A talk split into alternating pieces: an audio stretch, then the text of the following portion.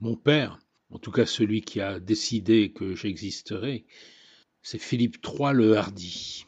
Oh, ce n'est pas une paternité de grand renom.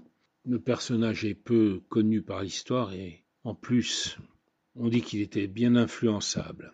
Il a par exemple donné des pouvoirs extraordinaires à un courtisan, Pierre de la Brosse.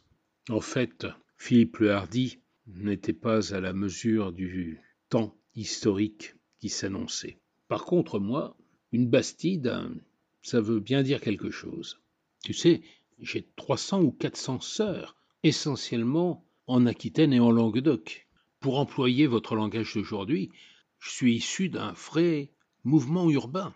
C'est une modernité, la construction des bastides. C'est toujours un seigneur qui crée des bastides. Et son objectif est d'abord économique. On va développer des activités économiques, de l'artisanat, du commerce, en exploitant toutes les zones agricoles qui sont autour.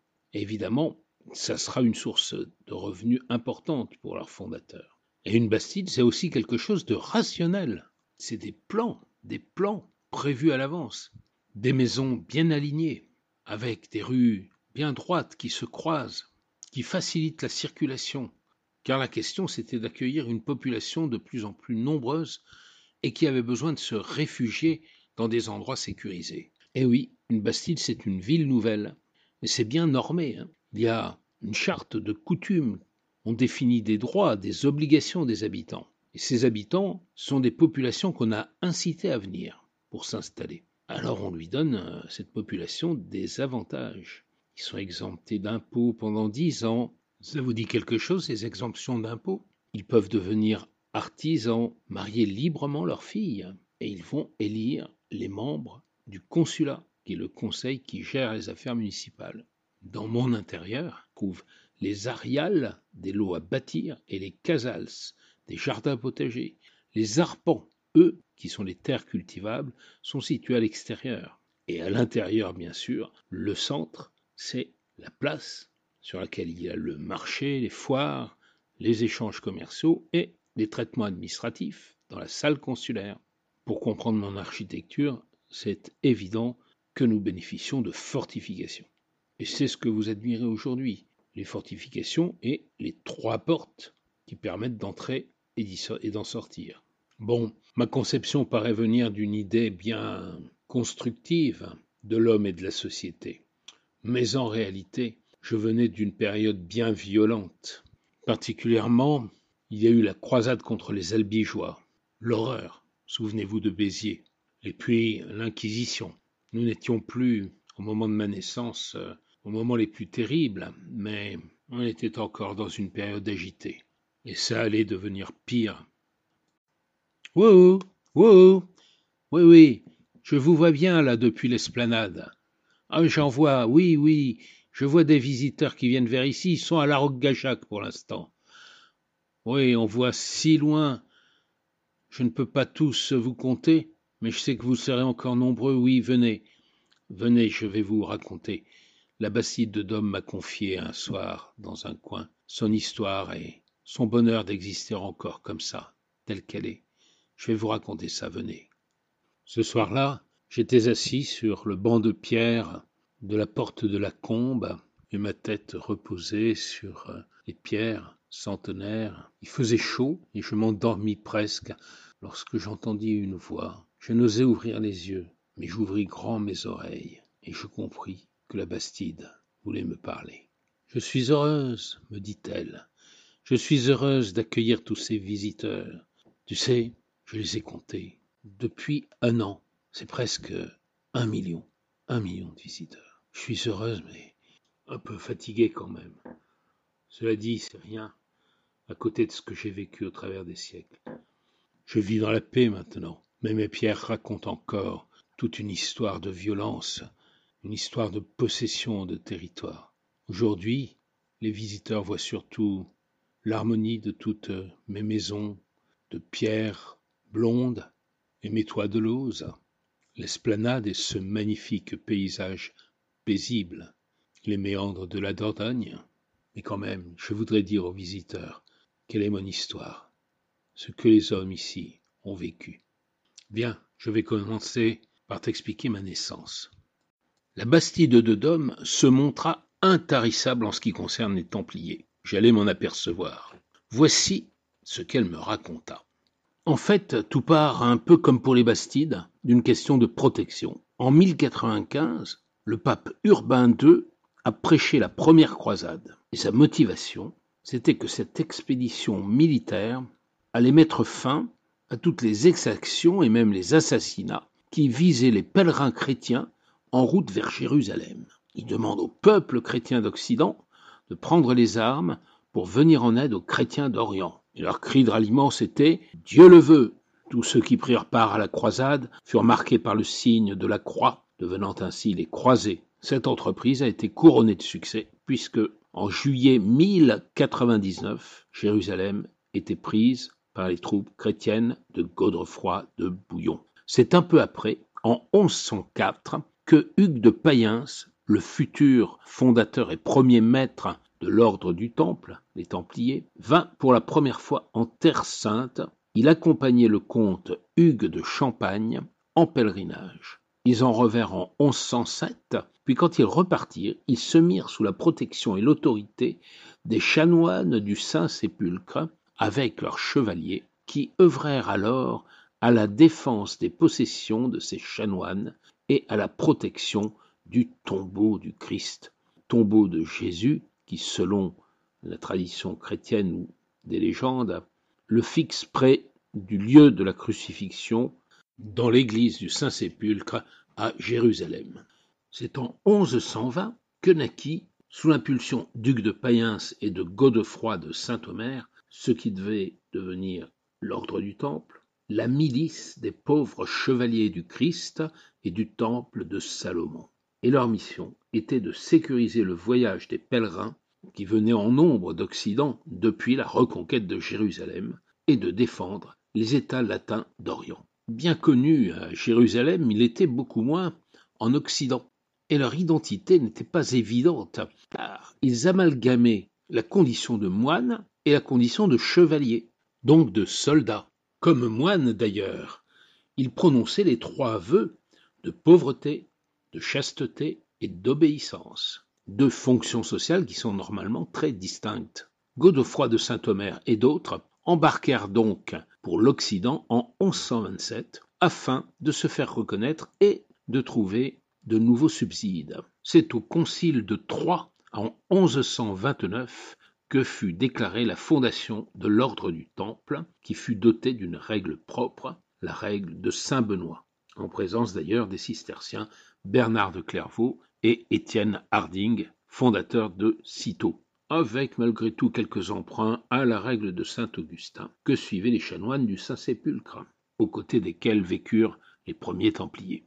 À ce moment des explications, la Bastide crut voir chez moi quelques signes d'impatience. Attends, me dit-elle, tu es là pour te cultiver, donc je te donne des explications, et tu vas voir, tu ne le regretteras pas. Je vais te parler un instant, sois patient, de l'éloge de la nouvelle milice, une lettre que saint Bernard de Clairvaux envoya à Hugues de Payens, où il souligne l'originalité du nouvel ordre. Ouvrez les guillemets. Il n'est pas assez rare de voir des hommes combattre un ennemi corporel avec les seules forces du corps pour que je m'en étonne. D'un autre côté, faire la guerre aux vices et aux démons avec les seules forces de l'âme, ce n'est pas non plus quelque chose d'aussi extraordinaire que louable. Le monde est plein de moines qui livrent ces combats. Mais ce qui pour moi est aussi admirable qu'évidemment rare, c'est de voir les deux choses réunies. Il légitime l'idée de moine guerrier. Et il pose une question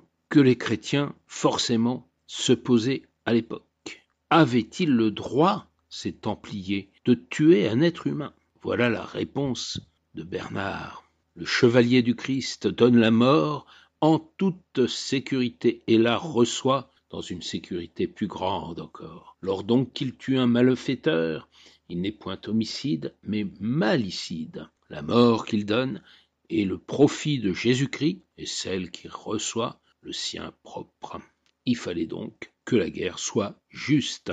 Ouvrez les guillemets, toutes les fois vous marchez à l'ennemi, vous qui combattez dans les rangs de la milice séculière, vous avez à craindre de tuer votre âme du même coup dont vous donnez la mort à votre adversaire, ou de la recevoir de sa main, dans le corps et dans l'âme en même temps.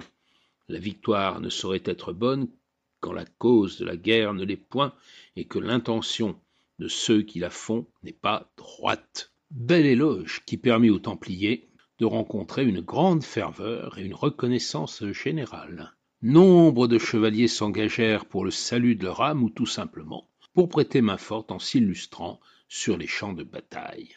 Vint ensuite la reconnaissance pontificale et l'essor incroyable de l'ordre. Les citations que la Bastide venait de me donner m'ont éclairé d'une manière incroyable. Enfin, je comprenais ce qu'était véritablement cet ordre, ces templiers, ces moines guerriers, cette milice. Et je n'allais pas, tels les chevaliers qui viennent la rejoindre, tomber dans le mythe et la vénération d'un groupe humain qui serait les immenses héros d'un Moyen Âge glorieux. Je passe sur la suite de l'histoire que la Bastide voulut absolument me raconter dans le détail. Venons-en à une question essentielle, la question financière et celle du trésor du temple. Il fallait bien que les Templiers exercent une activité économique, commerciale, financière. Il s'agissait de payer les frais inhérents au fonctionnement de l'ordre et les dépenses de leurs activités militaires. Bien sûr, l'usure leur était interdite. Tu n'exigeras de ton frère aucun intérêt, ni pour l'argent, ni pour vivre, ni pour aucune chose qui se prête à intérêt. Les Templiers prêtaient de l'argent à toutes sortes de personnes ou institutions. Pèlerins, croisés, marchands, congrégations monastiques, clergés, rois et princes, et le montant du remboursement était parfois supérieur à la somme initiale, lorsqu'il pouvait être camouflé par un acte de changement de monnaie. L'interdit était contourné, et il y eut effectivement un trésor de l'ordre.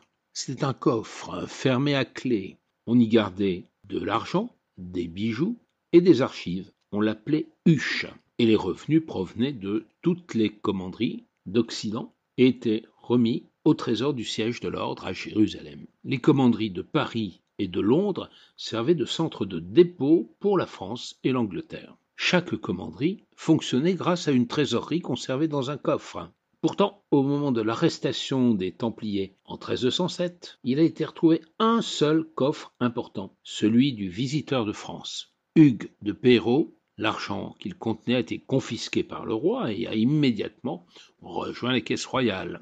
La Bastide m'avait donné de belles indications pour comprendre ce qu'étaient vraiment les Templiers. Je la remerciai et lui dis As-tu regardé cette vidéo sur YouTube tirée de l'émission L'ombre d'un doute Tout y est expliqué avec clarté, y compris la toute fin des Templiers et les questions que l'on se pose maintenant. Est-ce qu'ils étaient vraiment hérétiques, quel rituel pratiquaient-ils Bien sûr, me répondit la Bastide. Je regarde régulièrement des vidéos par-dessus l'épaule des visiteurs qui ne s'en aperçoivent pas. Et celle-là, je dois le dire, m'a vraiment intéressé. Eh bien d'accord, regardons ensemble cette vidéo. Après une nuit étrange, où je me demandais sans cesse si j'avais rêvé, ou si vraiment la Bastide de Dôme m'avait parlait au travers des murs de ses remparts. Le matin, je me réveillai de bonne humeur. Et comme il faisait beau et que je résidais aux Meulières, non loin de Dôme, j'entrepris de partir à pied, visiter à nouveau la Bastide. J'arrivai sur l'esplanade que je connaissais déjà, plantée d'arbres centenaires et qui respire une paix merveilleuse. Au fond de l'esplanade, l'un des plus beaux panoramas de Dordogne. Une vue extraordinaire sur euh, toute la vallée de la Dordogne. On voit la roque Gachac, on voit Bénac. On est à 150 mètres au-dessus de la rivière. À cette heure, il y avait encore euh, peu de monde. J'allais en flânant vers euh, cette vue si dégagée, si prenante. tout à coup, j'entendis tss, Viens voir, viens voir. Je me retournai. Il n'y avait personne autour de moi. Viens voir, viens voir. Un ça du rebord juste devant le vide. J'allais vers cet endroit et viens, viens. En fait, la voix émanait de la statue, du buste de Jacques de Malville. Décidément, que m'arrivait-il J'entendais des voix. Viens, viens, c'est normal. Voilà encore une entité qui voulait me parler de Dôme. oui, bien, bah c'est vrai, oui, oui, je suis né à Dôme en 1741. J'y suis mort aussi, en 1824, calcule mon âge. Mais ce n'est pas de Dôme que je veux te parler, c'est de moi. Mais ne t'imagine pas des choses idiotes. Tu crois que je veux te parler de ma vie, faire ma biographie, là, en profiter? Je sais que c'est pour Culture Périgord que je dis ça, que c'est tellement écouté que il faut y être maintenant. Ah, les technologies. Bon, ben ne crois pas que je vais faire un panégyrique de ma vie, hein, que je vais dire que je suis l'un des plus grands juristes. Non, j'étais juriste, tribunal de cassation, et puis, euh, quand même, je suis un rédacteur du Code civil, sous le consulat de Bonaparte, oui. On était quatre. Bon, les autres, on a plus ou moins oublié leur nom. Et moi, je représentais le Sud-Ouest. Et qu'est-ce que ça veut dire, représenter le Sud-Ouest du point de vue juridique à l'époque Hein? Ben, Ça veut dire le droit écrit, défendre le droit écrit comme Portalis. Oui, Jean-Étienne Marie Portalis, qui l'un des autres rédacteurs. Et donc, une conception romaine du droit qu'entre les partisans de la coutume. C'est important, ça, non? Donner au Code civil français un autre droit, la dimension qu'il va avoir, et qui n'est pas du tout la même que la conception anglo-saxonne. Oui, ensuite j'ai été nommé sénateur en 1806, et je suis devenu baron d'Empire et comte de l'Empire, confirmé héréditaire, ensuite marquis père par ordonnance royale, et lettre patente du 31 août 1817. Ensuite, alors c'est vrai, j'ai voté la déchéance de Napoléon Ier. Et du coup, euh, Louis XVIII, en 1817, m'a nommé grand officier de la Légion d'honneur. Bon, enfin, ce qu'il faut, c'est lire mon bouquin Analyse raisonnée de la discussion du Code civil au Conseil d'État. Oui, par ailleurs, j'ai commis un traité du divorce. J'étais contre le divorce. Maintenant, quand je vois ces couples ici qui viennent sur l'esplanade de Dôme, bon ben, j'en pense pas moins. Bon, bon, eh bien voilà, hein. J'ai dit ce que j'avais à dire finalement. Je serais bien dans Culture Périgord, hein. Fort instruit par ces propos, j'allais m'asseoir sur un banc et reprenais mes rêveries. Il faudrait quand même que je vous fasse visiter les rues de Dôme et puis que je vous avertisse de certains plaisirs que vous pouvez y trouver.